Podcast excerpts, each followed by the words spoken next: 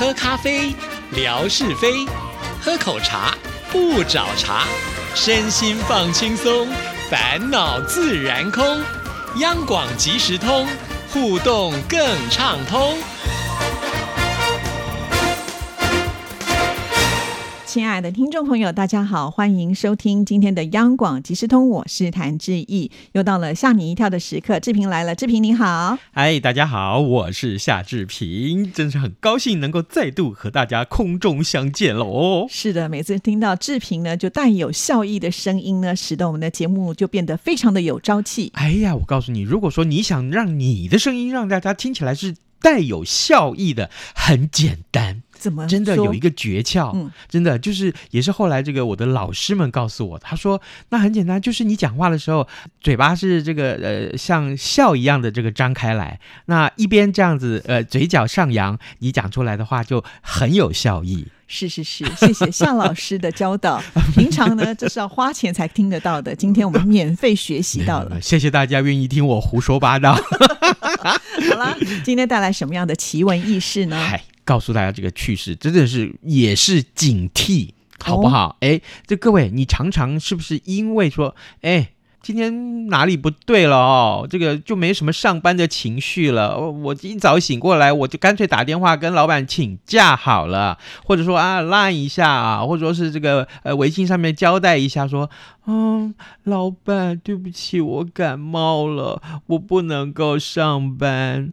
你看看我的鼻音很重，对不对？这时候你捏着你的鼻子讲话，哦，我的鼻音这么重，嗯，再用一点点咳嗽的声音来装一怎么大。家都要有演技才行啊？啊，对，请假很难。哦，对，可是如果你觉得是这样子，老板就会说好，没问题，那你就在家好在家好好休息好了，不然你到这个办公室来，你还传染给大家，这样嗯不好，对不对对？但现在老板有了一样利器，啊，什么样利器？他可以分辨得出来你的感冒、你的生病到底是真的还是假的。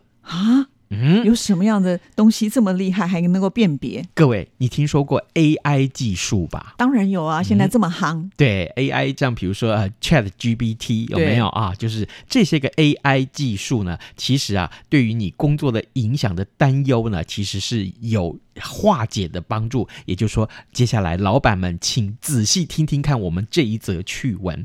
如果说员工因为啊这个假装生病要请假，那事实上他是没有生病的话，老板就可以利用这个语音的 AI 技术去诊断他。那一开始这项语音的分析模型，主要是应用在没有需要昂贵而且耗时的就诊过程中去识别感冒。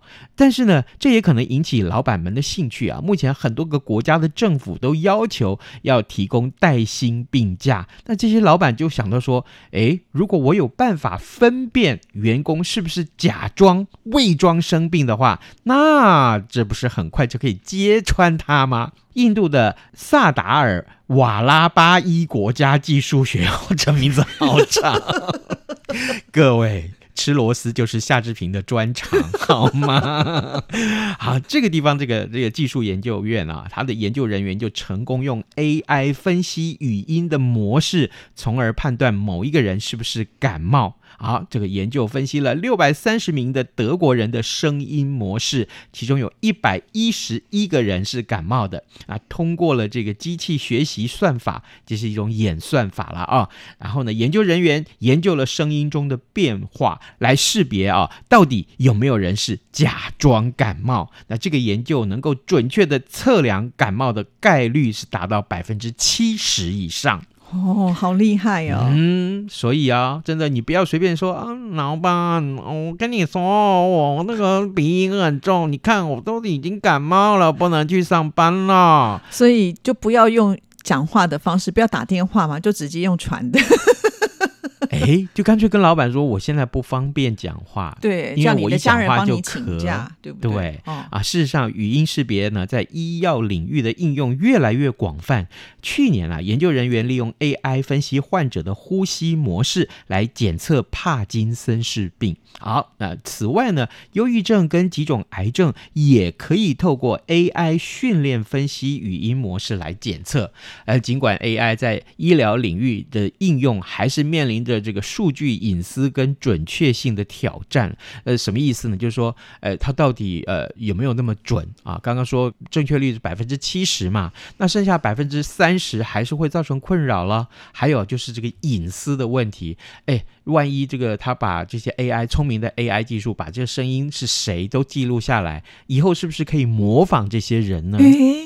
这这个就是隐私啊，这就是隐私啊，对啊。那这个万一啊，我我假装谭志毅的声音，就说，嗯，老公。今天我不煮饭喽，你自己这个呃呃回家买吃的，自己解决晚餐吧。啊，这个我觉得算小事哎，对不对？对比较可怕的是说，如果今天呢，他装成夏志平的声音说：“志毅，我缺钱，我要借钱。”对，夏志平跟我借钱，对不对你？放心，我一定不会只借三万块。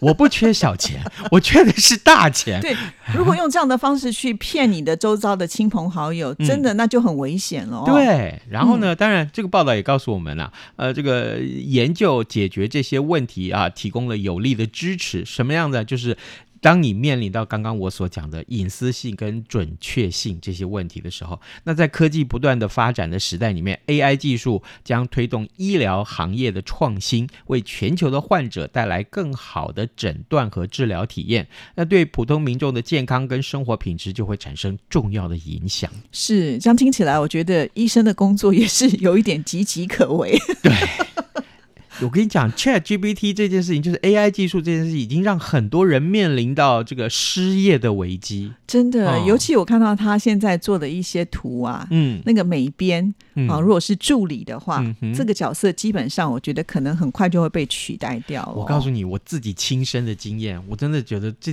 每次我讲出这些话来，很多人都觉得很很讶异。我曾经在《早安台湾》节目里面，请我的受访者就是三 C 玩家啊，iPhone 林小旭啊，小旭哥在节目中跟大家一起分享 AI 技术。结果呢，你知道吗？第二次他在跟我讲的时候，我们为什么会讨论两次呢？就是因为他跟我说，哎，这个是 Chat GPT 或 GPT 这种这个机器人、语音机器人这种东西啊，他实在能聊了范围太广泛，而且影响非常的深远。他说呢，基本上呢，我们已经有一种呃，这叫做。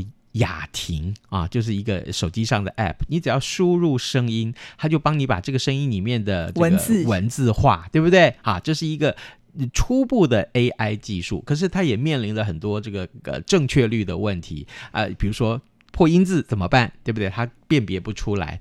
那当然了，后来现在发展出什么程度？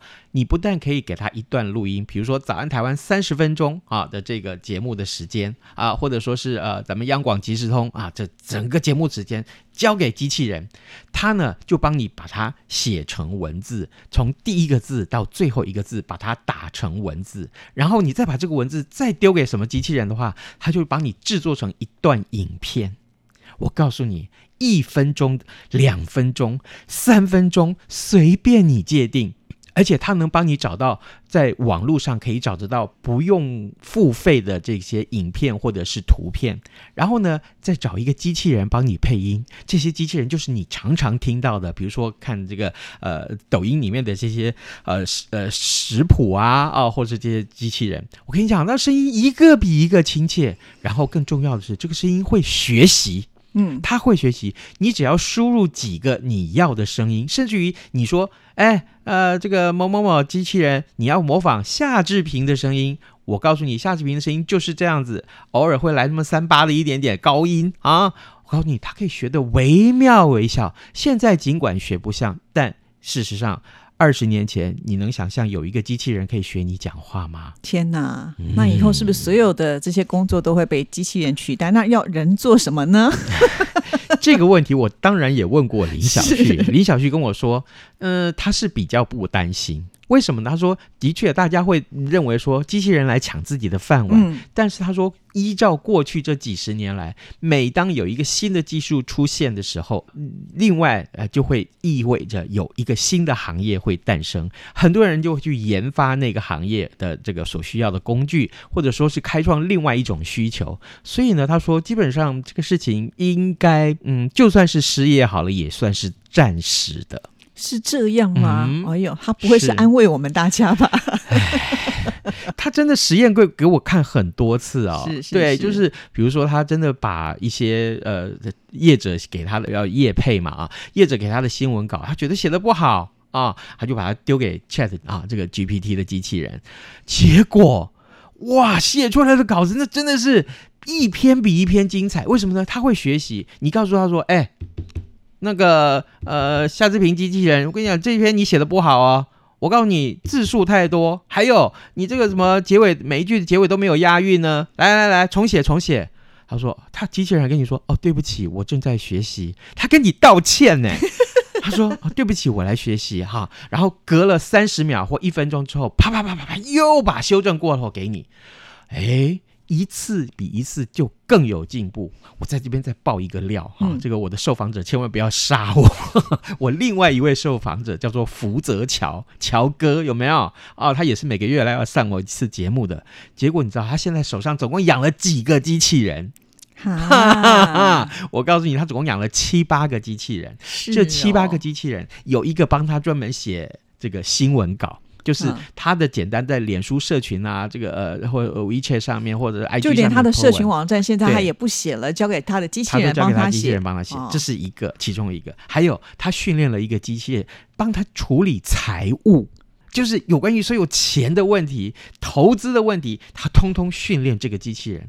哎，我现在买什么股票好不好？它现在的价格是多少？什么什么？今天如何如何如何？然后它未来的走势怎样？我我现在进场好不好？嗯，三十秒钟之后，这个机器人告诉他一。二三，你该注意什么？是哎，这还是第二个，其他还有三哈，他是第三个才神奇了。他说：“哎，机器人，我下礼拜要去这个日本玩啊，总共五天而已啊，时间不长。来，就是去大阪啊，你帮我安排一个日本大阪的五日行，还有包括我的机加酒住哪里、吃哪里、喝哪里，然后搭什么飞机，通通帮我搞定，啪啪啪啪啪啪啪，通通帮你搞定出来。”天哪，那旅行社也就没有喽。是是，你想想看，这还是第三个而已，第四、第五、第六还有什么？还我我猜想了，如果是我的话，我想，哎，你要不要来帮我？我训练专门一个机器人帮夏志平做菜，好不好？食谱帮我写好。我可以告诉他这个不对，哪个不对，或者说什么样多加什么，我要吃咸一点，他就做微调就好了。是我们刚刚讲的都是这个电脑的 AI 嘛，嗯那至少就是到目前为止呢，真正的机器人是没有办法帮你去炒菜炒到那么的完美嘛。虽然我知道已经嗯有，但是是是比较初步、简单一点点的哈。对，对，没错，没错。所以你可想而知，呃，AI 技术未来影响到我们人们的生活，那真的是不是指日可待，是已经发生。是是是，嗯怎么办？听起来越来越恐怖了。那我们就专门来训练机器人呢、那你要比他聪明才行啊 那！有什么问题呢？夏志平耶，哇，今天夏志平呢就透过这样的方式告诉大家，这个 AI 能够做的事情真的太多了所以以后呢，你不要想要这个欺蒙拐骗，因为 AI 呢它是可以呢辨别的出来到底你有没有说谎。对，到底会不会说谎？就是过去我们看到这些办案的专家，他们如果有心理的一个训练，就像这个戴老师一样啊，戴任峰戴老师一样，他呢就会从你的表情里面判断你有没有说谎，或表情判断你这人是不是讲真心话，点点点点点。可是呢，现在用 AI 的方式就可以做到了，所以那你的意思是说，戴老师也要失业了？戴老师，戴老师，你听到我们的呼唤了吗？哈，我告诉你，赶快失业。他不怕，他好多斜杠啊，他还能主持广播节目。但是我们要失业。哦，今天听的好可怕，所以赶快转换一下心情，嗯赶快呢送我们礼物，让我们压压惊。好，来，我们要送大家的是，对，一本书，好、嗯这个是志平的朋友吧，对不对？，对，他是我的好朋友，也是广播人，叫王一鸣。王一鸣跟梅子这对夫妻，那真是台湾非常非常的有名的广播人。各位，我只讲一件事情就好，我们时间不多啊。这个会卖药哈，卖到得金钟奖，那就是他们就是第一对，非常非常棒。那他写了一个广播生涯的广播会客室，放送人间温馨情。他做了很多很多的善举，通通把它记录在这里面。我推荐大家好好看一看，原来广播人可以这么的斜杠啊。嗯 OK，那我出的题目很简单，今天我们讲的是什么样的技术呢？哦只有两个英英文字母，对好不好？OK，很简单。谢谢志平，好，拜拜拜拜。